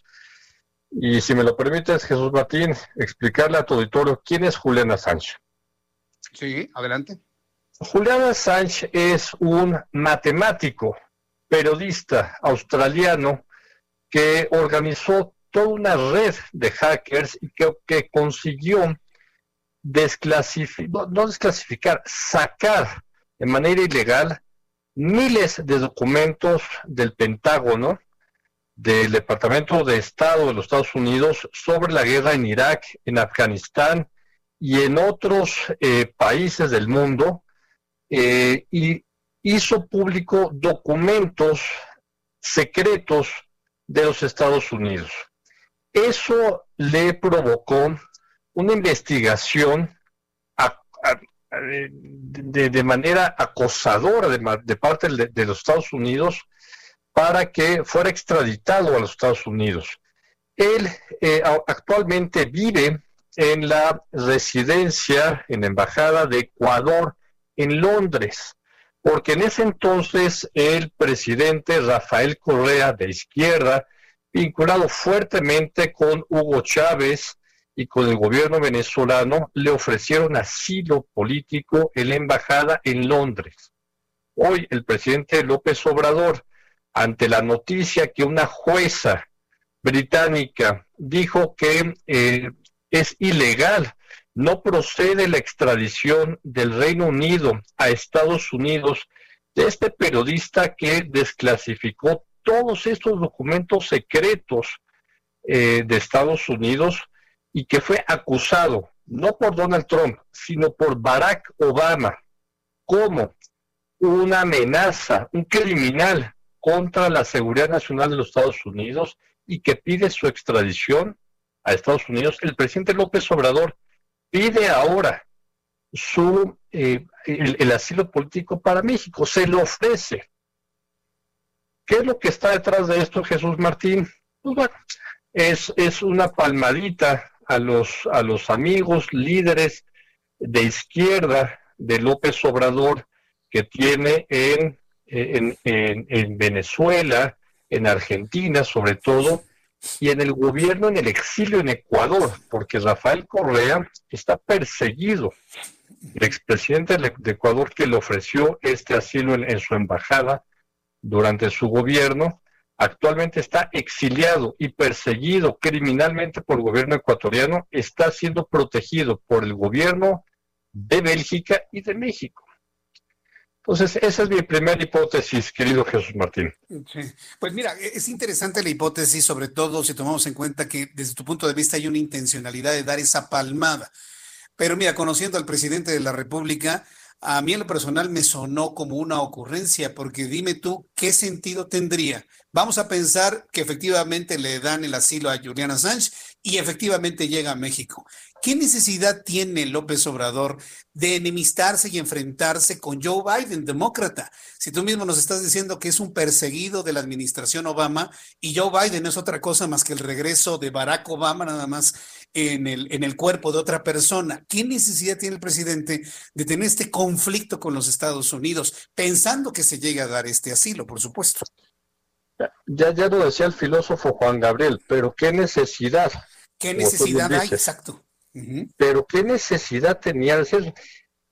Yo creo que entre una ocurrencia y una propuesta de caja china, como decía Carolina, que, que, de tu auditorio, que comentó en tus espacios, eso es una caja china para desviar la atención. Por supuesto que es eso, es un distractor, porque la, la Casa Blanca y el gobierno de Estados Unidos tiene a Julian Assange como un criminal que hackeó los servidores del Pentágono y extrajo documentos secretos de los Estados Unidos y los hizo públicos. Yo soy el menos indicado para decir que eso, que eso, que, que no nos benefició al mundo, porque nos enteramos de muchas cosas ilegales que hacía Estados Unidos.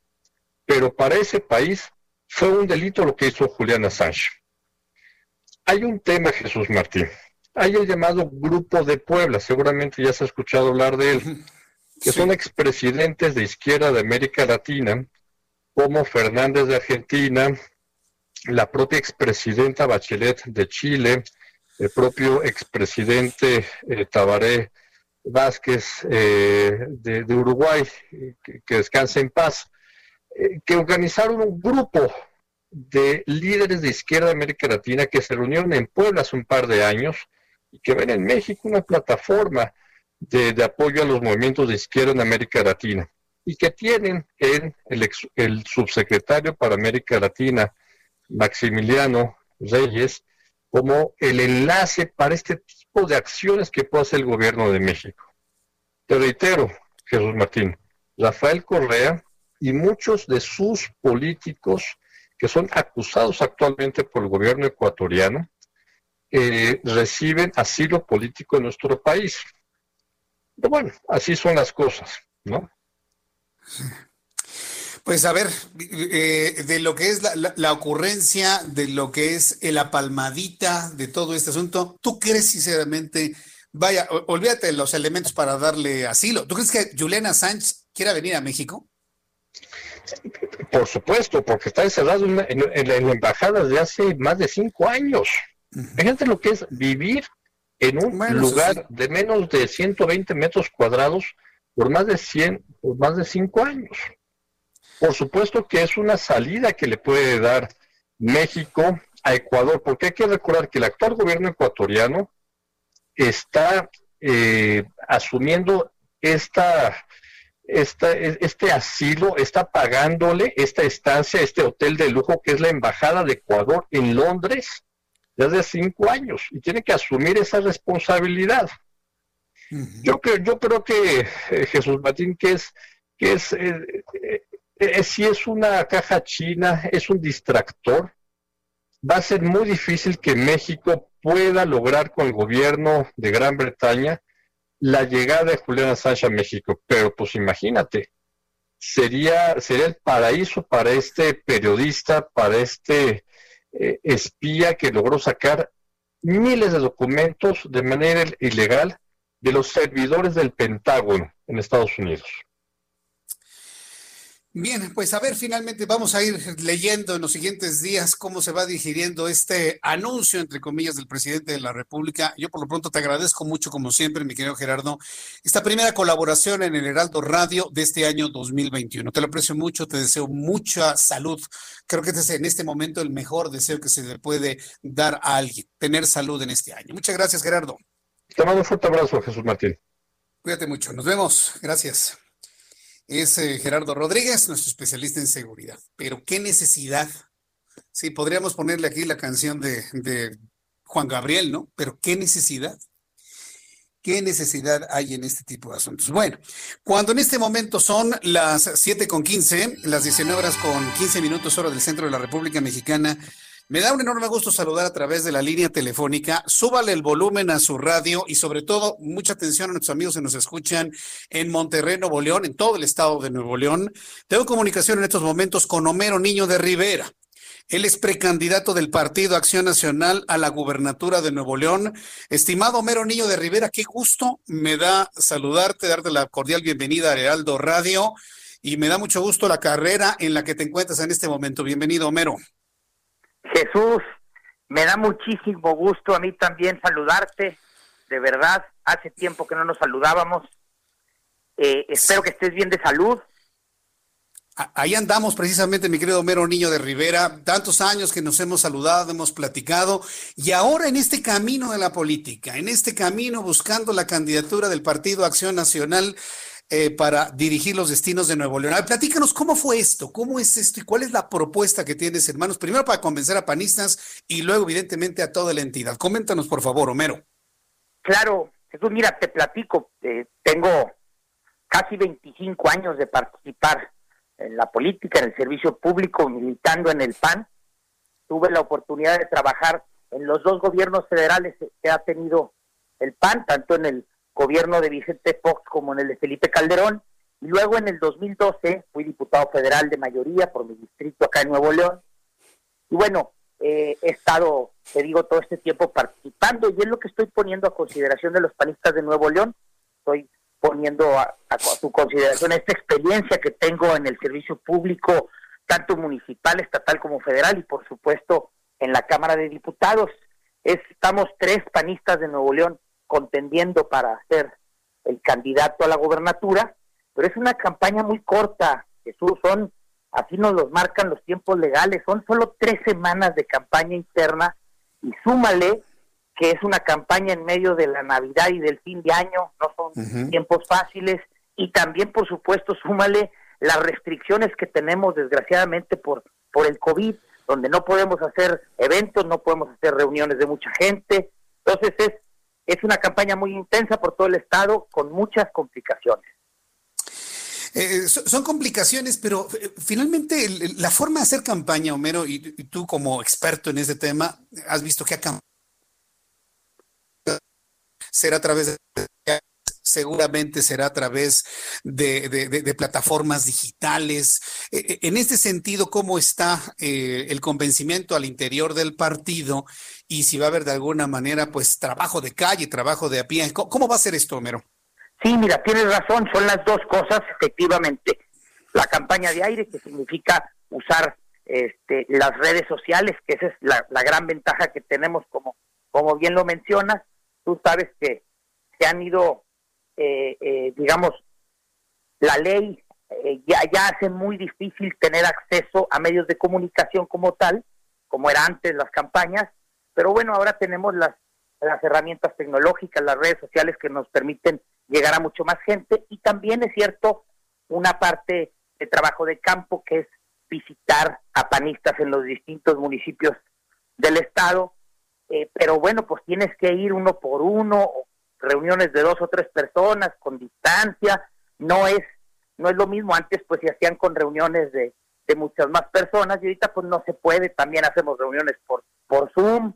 Y bueno, te digo, no es fácil porque es un, estado y es un estado grande, hay mucha gente. Son 13 mil, 13 mil y tantitos militantes del PAN en Nuevo León que tienen derecho a voto y que estarán votando el próximo domingo 10 de enero, eh, este, después de tres semanas de campaña.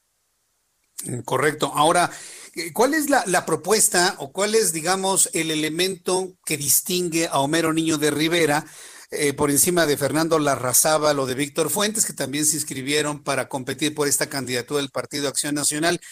¿Cuál podría ser ese elemento que se le puede decir a, la militancia panista en Nuevo León que tiene Homero Niño de Rivera? Fíjate, te voy a mencionar dos, Jesús.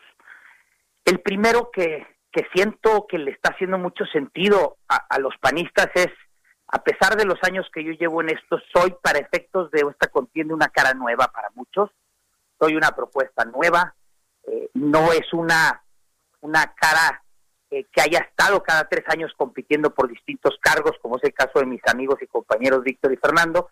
Entonces, bueno, yo estoy proponiéndole a los panistas que el PAN ya debe cambiar, que debe mostrar una cara distinta, ya no tenemos el mismo PAN de hace años, no, no es igual de, de competitivo, los panistas, hay que decirlo, no estaban igual de animados, hemos sufrido este, muchas derrotas, entonces yo les estoy planteando reanimarnos, retomar nuestras viejas banderas, nuestras viejas ideas y presentarlo con una cara nueva que no es no ha sido vista eh, en las contiendas de aquí. Y el otro el otro punto que destaco mucho y debo también eh, decirlo con claridad es que yo tengo como idea de tener la llegada de Morena a Nuevo León. Eh, lo que he estado diciendo a lo largo y ancho del Estado es, nosotros somos la verdadera oposición a Morena en Nuevo León y no podemos permitir que lleguen y se adueñen del Estado. ¿Por qué? Primero, pues porque estamos viendo la, la destrucción que significa un gobierno de Morena en el país, ya nos queda claro. Y segundo, Jesús, porque nosotros aquí los regiomontanos no compartimos en lo absoluto las ideas de Morena está en riesgo muchos de los valores que tenemos como regiomontanos. Y este discurso fuerte contra López Obrador y Morena, yo creo que soy el único de los contendientes que lo tiene. Creo que tiene que haber claridad en eso. Yo soy quien se está poniendo enfrente como objetivo de detener a Morena. Y creo que eso está gustando mucho. Creo que los panistas eso lo están animando. Porque pues aquí tenemos a, al PRI por un lado y a Morena pero pues Morena es la contendiente de Morena, pues es una exprista y finalmente el PRI Morena aquí prácticamente están siendo la misma cosa, son priistas que se pelearon y están divididos y entonces por eso insisto en que el PAN es la única verdadera oposición clara y contundente frente a Morena y entonces tenemos la responsabilidad histórica de hacerle frente a esto y de no permitir que se adueñen del Estado. Está interesante ese mensaje que finalmente Morena son priistas que están peleados con los del otro partido. Pues eh, Homero Niño de Rivera, yo agradezco estos minutos de comunicación. Espero que volvamos a platicar antes del próximo domingo para que de esta manera podamos conocer eh, cómo, cómo va la campaña, me gustó mucho eso que mencionaste, que sean tus compañeros y tus amigos los otros contendientes. eso me parece que habla de una competición muy limpia dentro del Partido Acción Nacional. Te deseo mucho éxito en este primer contacto que hemos tenido. ¿eh? Qué bueno que lo destacas. Si me permites decirte esto, yo estoy convencido que tiene que ser una contienda intensa interna, pero en muy buena lid, porque el objetivo es que al final de esta contienda, es decir, la noche del 10 de enero, salgamos más unidos y más fortalecidos, por supuesto. Muy bien, pues Homero Niño de Rivera, mucho éxito. Gracias por estos minutos y estaremos en comunicación. Gracias. Gracias, te mando un abrazo y estoy muy agradecido por la oportunidad. No, hombre, gracias a ti por tomarnos la llamada, estimado Homero. Gracias. Homero Niño de Rivera, muchos años de conocerlo, de platicar, de, de, estar en contacto y ahora en este camino para conquistar la candidatura y por supuesto la gubernatura. Voy a los anuncios y regreso enseguida. Escuchas a Jesús Martín Mendoza con las noticias de la tarde por Heraldo Radio, una estación de Heraldo Media Group. Heraldo Radio, la HCL se comparte, se ve y ahora también se escucha.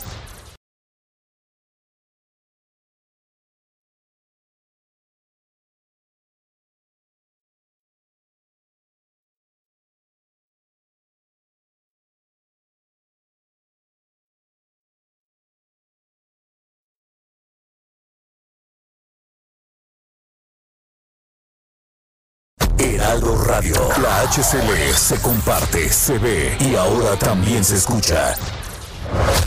Escucha las noticias de la tarde con Jesús Martín Mendoza.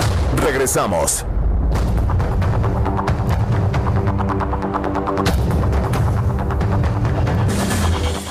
Ya son las 7 con 30, las siete y media, hora del centro de la República Mexicana. Muchas gracias por eh, sus comentarios. Me está escribiendo Hermelinda Neri. Y está bien enojada Hermelinda Neri conmigo, pero está enojadísima. Porque me dice, Jesús Martín, te solicitó una pregunta, no me respondiste. Creí honesto que leías Twitter, para mí no lo fue. Bueno, Hermelinda, dime chance.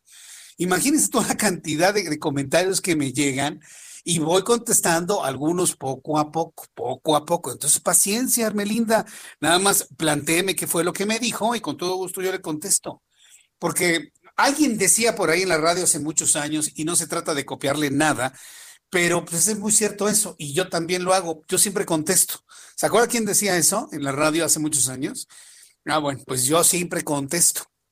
Entonces, gracias Hermelinda Neri, gracias por estar muy pendiente de nuestro programa de noticias y no se me enoje, Hermelinda. También quiero agradecer a nuestros amigos en Monterrey, Nuevo León. Gracias Monterrey por estar en sintonía y escuchar este programa de noticias que le tiene toda la información que usted necesita. Gracias a Sanfer 268, me envió fotografía de su sintonía en el 90.1 de FM.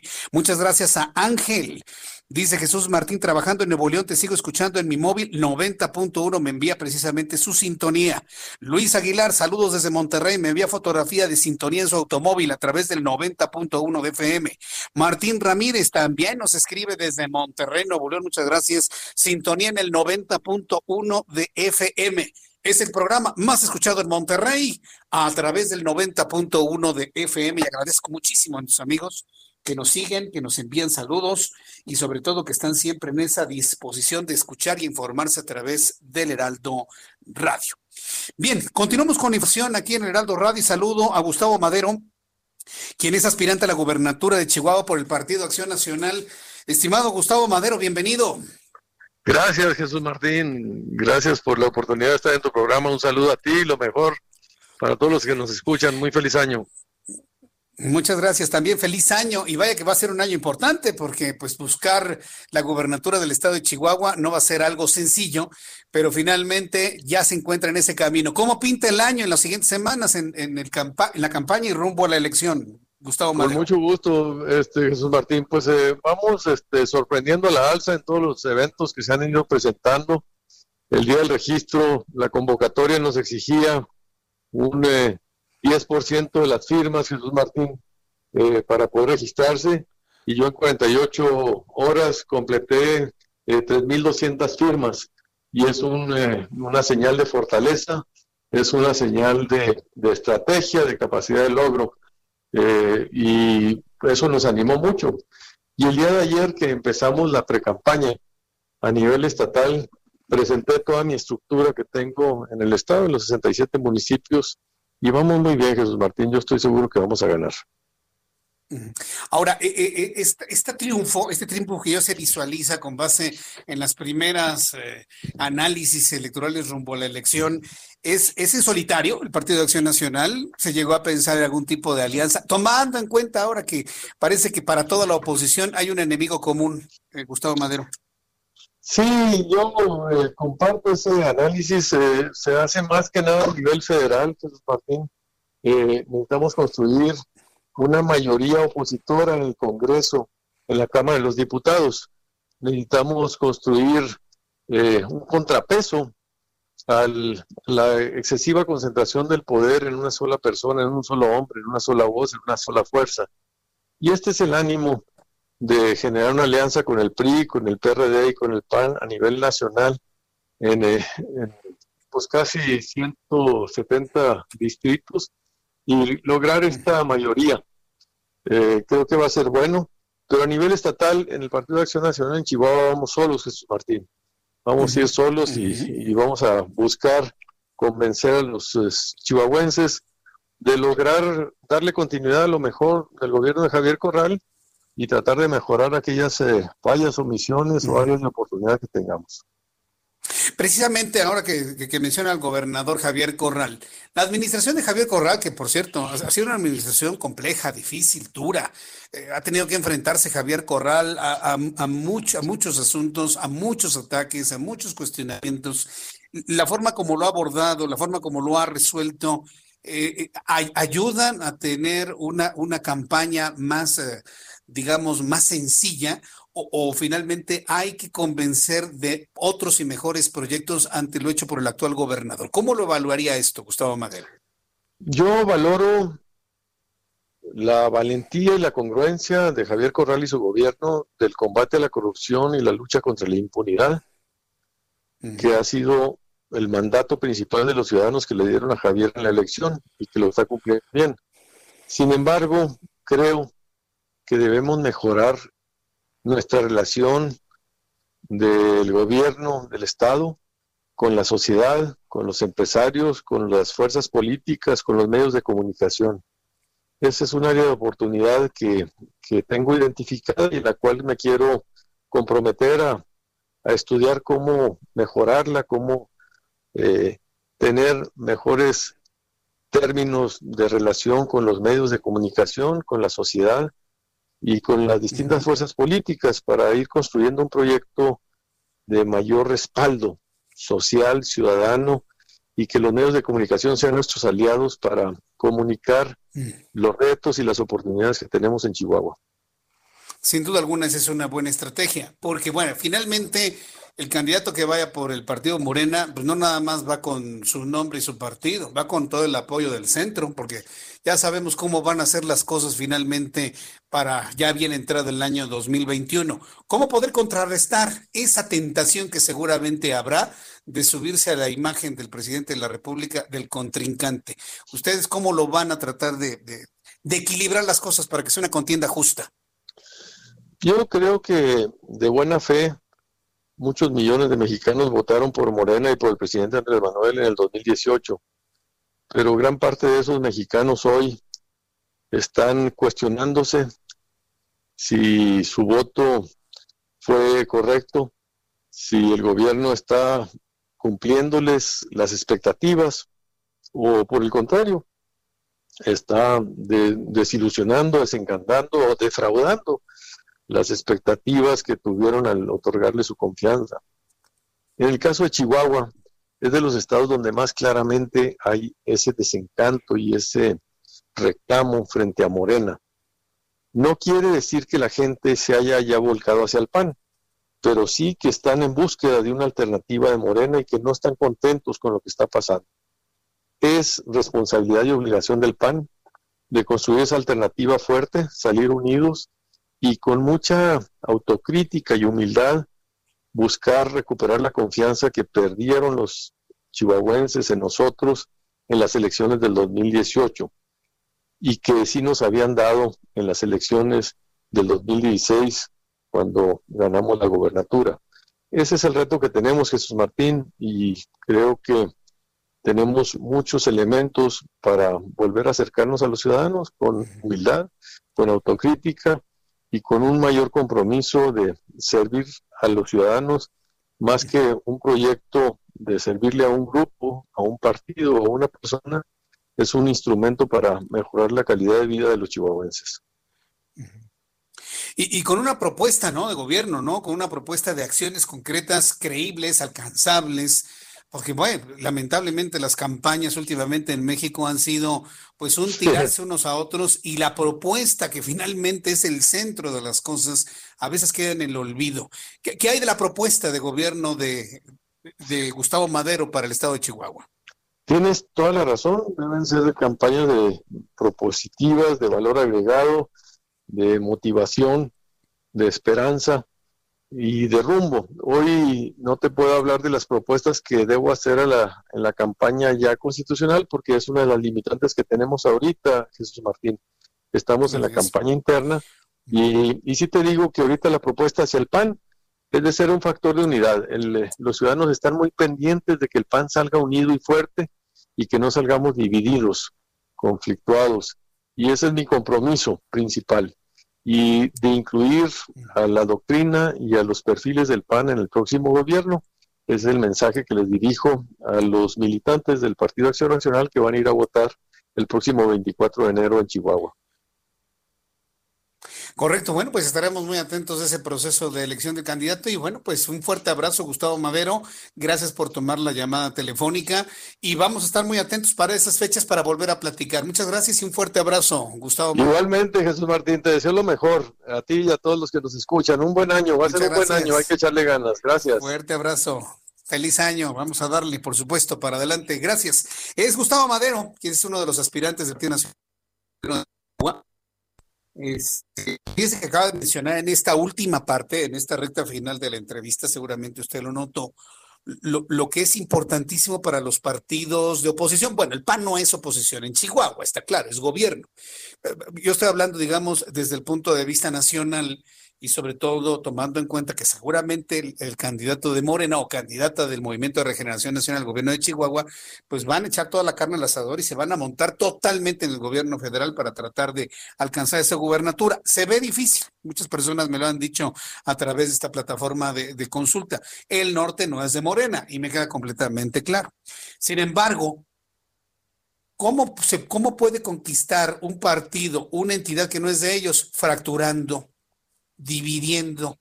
Y precisamente de las dos entrevistas que hemos tenido el día de hoy, con Homero Niño de Rivera y con Gustavo Madero, ¿qué es lo que, qué es lo que eh, sacamos en conclusión? Que el Partido Acción Nacional está preocupado, este partido, yo espero que los demás, de sus procesos internos de selección no salir fracturados, de salir más fortalecidos y salir más unidos. Esa es la única manera para poder enfrentar una aplanadora que otrora era el Partido Revolucionario Institucional y que hoy es de los periodistas que salieron del PRI para conformar Morena. Eso me queda completamente claro. Entonces, la unidad, la fortaleza política, sobre todo en torno a un proyecto político, social, económico, de crecimiento, a una propuesta, es lo que nos va a motivar a usted, a mí, a ti, a ti, a ti, a ti, a ti, a ir a la urna, a votar y a tomar decisión. Yo entiendo que muchos no creen en el voto y que no van a ir, pero hoy más que nunca de verdad necesitamos que eh, a mediados de este año nos vayamos a las urnas a votar por quienes queden en estos procesos internos de, de elección de candidatos. Es muy importante. Ya desde ahora, en el arranque del año, vaya usted ya anotando en su agenda y programándose mentalmente están muy atentos de los servicios informativos del Heraldo Media Group, radio, televisión, prensa, web, para que usted conozca las propuestas de la mayor cantidad de personas que pueda, con la idea de tomar decisiones, decisiones que equilibren, decisiones que den juego político, decisiones que responsabilicen a todas las ideologías políticas de lo que tienen que hacer. Y eso Fíjese qué, maravilla, ¿no? Lo podemos hacer usted y yo a través del voto. Definitivamente. Ah, en este momento no hay quien me diga, ay, es que llenaron las urnas. No, no, eso ya es parte del pasado. Ahora, la forma en la que uno y otro gana es a través del convencimiento, inclusive el convencimiento de no ir a votar. Usted no va a votar y le da la posibilidad que tiene el voto duro de llegar a hacer su voto obligado. No lo vamos a permitir. Tenemos que ir masivamente a las urnas en el mes de junio de este año 2021. Masivamente, que sea un 70, 80% de asistencia a las urnas. Esa es la mejor forma de evitar cualquier tipo de trampa y cualquier tipo de objetivos en materia de elección en, este año 2021. Por cierto, unas elecciones que esperemos que se realicen, ¿eh? porque como va la pandemia de COVID-19, sí llega a ser algo preocupante y los tiempos de confinamiento se están yendo mucho más allá. Ya tendré oportunidad de platicarle en, un ratito más con esta información. Ya le platiqué sobre Tatiana Cloutier, que toma posesión como secretaria de Economía.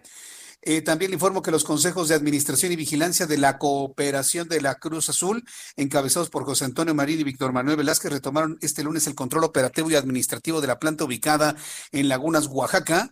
El control de la instalación se realizó de manera pacífica luego de que el pasado 18 de octubre, cuando por primera vez se intentó ejecutar la orden de un juez para retomar dicha fábrica, los consejos fueron de, de recibidos con violencia por un grupo de choque, lo que causó la muerte del socio Libero Guerrero, acciones que aún son investigadas por la Fiscalía de Oaxaca para deslindar responsabilidades. Ya acá hablo de Cruz Azul, al ratito, el nuevo director técnico de la máquina cementera, al ratito, en unos instantes con Roberto San Germán nos va a platicar, y finalmente, el, el, eh, cómo fracasó la negociación de Hugo Sánchez, ¿no? Que que ya se sentía, ¿no? Arri arriba de todo esto. En unos instantes más le informo rápidamente. Un incendio en la refinería Antonio de Ovalí Jaime de Petróleos Mexicanos, ubicado en el municipio de Salina Cruz, Oaxaca, activó la alerta por la que se aplicó un protocolo interno de contención que permitió que el fuego fuera sofocado sin que se reportaran daños mayores. Otra noticia esta hora de la noche. México inició este lunes formalmente su participación como miembro no permanente del Consejo de Seguridad de la Organización de las Naciones Unidas. Juan Ramón de la Fuente, embajador de México ante la la ONU agradeció a los países miembros la confianza de haber elegido a México con el mayor número de votos y se comprometió a trabajar a favor de la paz y la seguridad internacional, observando siempre el Estado de Derecho. Aquí está la razón por la cual Juan Ramón de la Fuente no llegó a la Secretaría de Educación Pública tenía ya precisamente esta posición y esta negociación en manos para colocar a México dentro de este Consejo de Seguridad de la Organización de las Naciones Unidas. Mucho éxito para Juan Ramón de la Fuente. Lo voy a buscar para platicar con él y saber de qué manera, bueno, qué es lo que implica que México se encuentre dentro de este Consejo de Seguridad de la ONU. También le informo que las Secretarías de Gobernación y Relaciones Exteriores deberán modificar la relación migratoria con Estados Unidos una vez que llegue Joe Biden y aplique sus primeras acciones dijo hoy Olga Sánchez Cordero, secretaria de Gobernación. La titular de SEGO participó este lunes en un video mensaje en la inauguración de la eh, trigésima segunda reunión de embajadores cónsules REC 2021 que se realizó de manera virtual.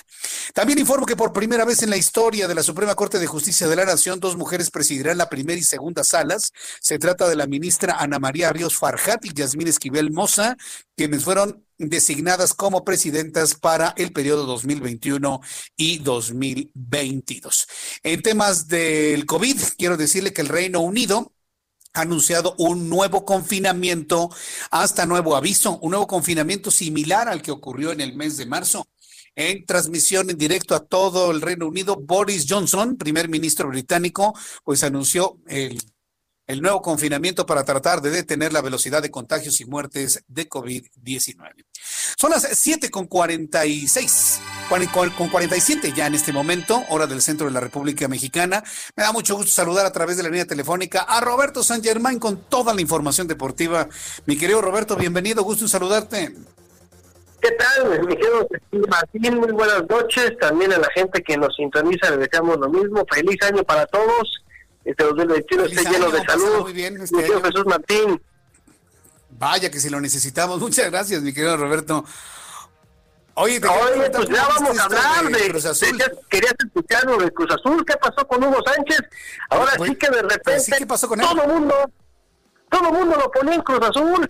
Él ya sentía el director técnico de la máquina y pues ahí está sonando algo medio raro que ahí como que me dio un boicot, como que no quería Hugo Sánchez que le pusieran a la gente como el Conejo Pérez, o sea que él no quería quedarse con los auxiliares que tenían en el equipo, que él quería traer a su gente, de repente le dijeron a Jaime Ordiales, pues ¿qué crees compadre? Que el señor Hugo Sánchez no va a ser el director técnico y simplemente se quedó con las ganas y le quitaron, porque además creo que la situación tuvo que ver más con dinero que, otras, que, otra cuestión, ¿eh? Lo que iban a pagar Hugo Sánchez y dijeron, ya no, ya no tienes esa cantidad, ahora tienes menos dinero y yo creo que ahí fue donde Hugo Sánchez dijo, ¿sabes qué? Yo ya no entro con esto, yo ya no juego a lo que quieren ustedes, sabemos que en algo, no lo van a cumplir, pues adiós. Mm, vaya, qué difícil. Muchos ya lo veíamos a Hugo Sánchez ahí, ¿eh? En el Cruz Azul. Yo, es más, yo te puedo decir que durante unas dos, tres horas Hugo Sánchez ya se sentía el director técnico del Cruz Azul. Es más, le pudo haber dicho a toda su gente, ya estoy ahí. Y no, simplemente se quedaron con las ganas la gente que le va a la máquina celeste de la Cruz Azul de tenerlo director técnico y llegó un viejo conocido que es Juan Reynoso que fue campeón como jugador con el Cruz Azul que acababa de estar con el equipo de Puebla fue el director técnico de Puebla y pues todo parece indicar que el señor llega porque era mucho más barato. Hay grandes problemas en la, en la cooperativa como tú sabes. Pues el anterior presidente de la cooperativa, Guillermo Álvarez, pues está prófugo. Se le dice que hubo pues malos manejos, tanto en la cooperativa, eh, con el equipo, con todos los dineros, ¿no? El hombre tiene delincuencia organizada. Es el cargo de uno de los, de los delitos que tiene, ¿no? Entonces, pues ahora se dice que, que, la cooperativa tiene mala situación financiera y que pues Hugo Sánchez no pudo llegar, pero pues ya tienen a Juan Reynoso, apenas van a fichar a su primer este jugador.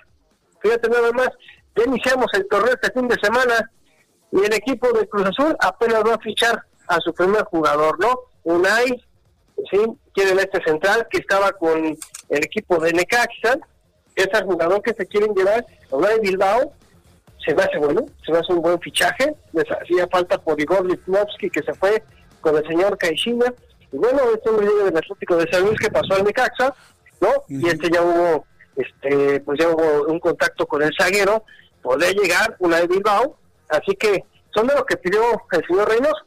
Lo que sí sabemos que Reynoso, pues era porque es más barato, ¿eh? Sí, van a gastar. ¿Qué, qué, qué tan, ¿Qué tan más barato que Hugo Sánchez? ¿La mitad? ¿Una tercera parte? La mitad, yo creo. La mitad. La mitad.